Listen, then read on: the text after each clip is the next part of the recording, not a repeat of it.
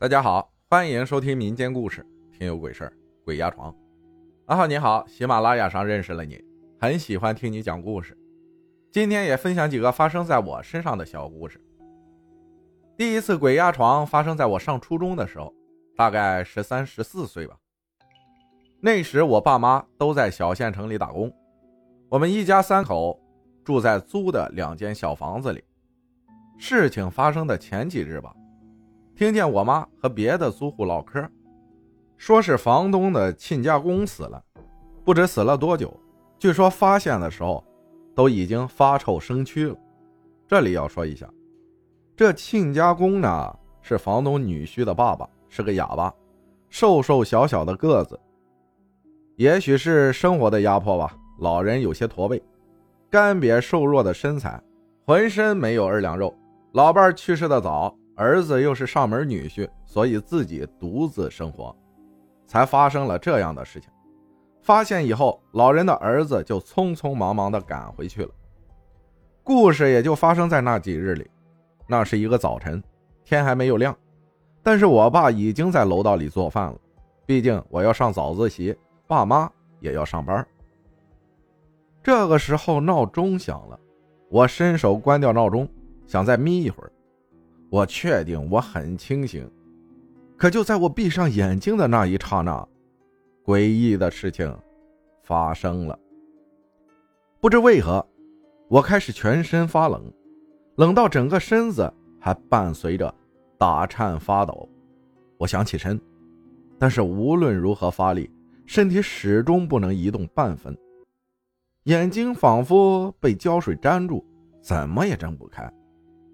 嘴里也发不出声音，但我的脑袋很清醒，我清醒的在尝试各种可以挣脱的方法，我的皮肤甚至能感受到被窝里暖暖的温度，但我的身体却很冷很冷，伴随着微微的抽动。我想喊爸爸，爸爸就在屋外的过道上，可是我做不到，但是我能清楚的听到爸爸与别的租客。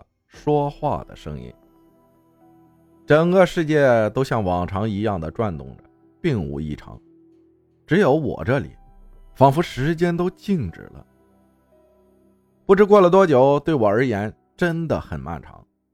我甚至在想，若再起不来，早自习就要迟到了。就这样，又过了一会儿，我的身体没有再抽动了，也不再感觉到寒冷。我缓缓地睁开眼。摸索着起身，身子很沉很累。我走出了房门，我并没有告诉爸妈发生了什么事儿。在那个大家都努力奔波讨生活的年代，他们并没有时间与精力去听一个睡迷瞪的少年胡言乱语。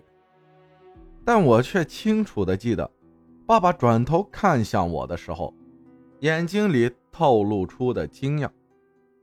不知是否我面色特别的不好，爸爸没有问，我也没有说。那天的早自习，我也没有迟到。也许我认为的漫长时间，也不过是短短的一两分钟吧。感谢雅思圣兰分享的故事。如果就这样结束了，我觉得大家又评论肯定不过瘾听的，对不对？那么接下来再讲一个短小的故事。柠檬不萌分享的故事啊！你好，阿浩，这件事发生在我叔叔身上。我叔叔刚结婚不久，那时候还没有汽车，赶着毛驴去县城，回来的时候天色已晚。路过坟地，有一座新坟，插着花圈。我叔就下去把花圈拔下来，挂在了树上。当时毛驴都吓惊了。叔叔和奶奶在一个院子里住。第二天晚上，叔叔问奶奶：“还出门吗？不出门了，就把大门锁上了。”然后在外边撒尿时，碰见一个戴帽子的人，正确说是鬼魂吧。我叔就问：“谁呀？”问了好几句，那鬼魂也不理他。我叔抄起扫把就拍，鬼魂就往大门方向走。我叔就追。追着追着撞门上了，就反应过来了，鬼魂也不见了。第二天出了一身疮，还好我叔家大门是锁的，如果不锁，接下来会发生什么呢？这属于那个啥了，你没事动人家坟头的花圈干啥？对不对？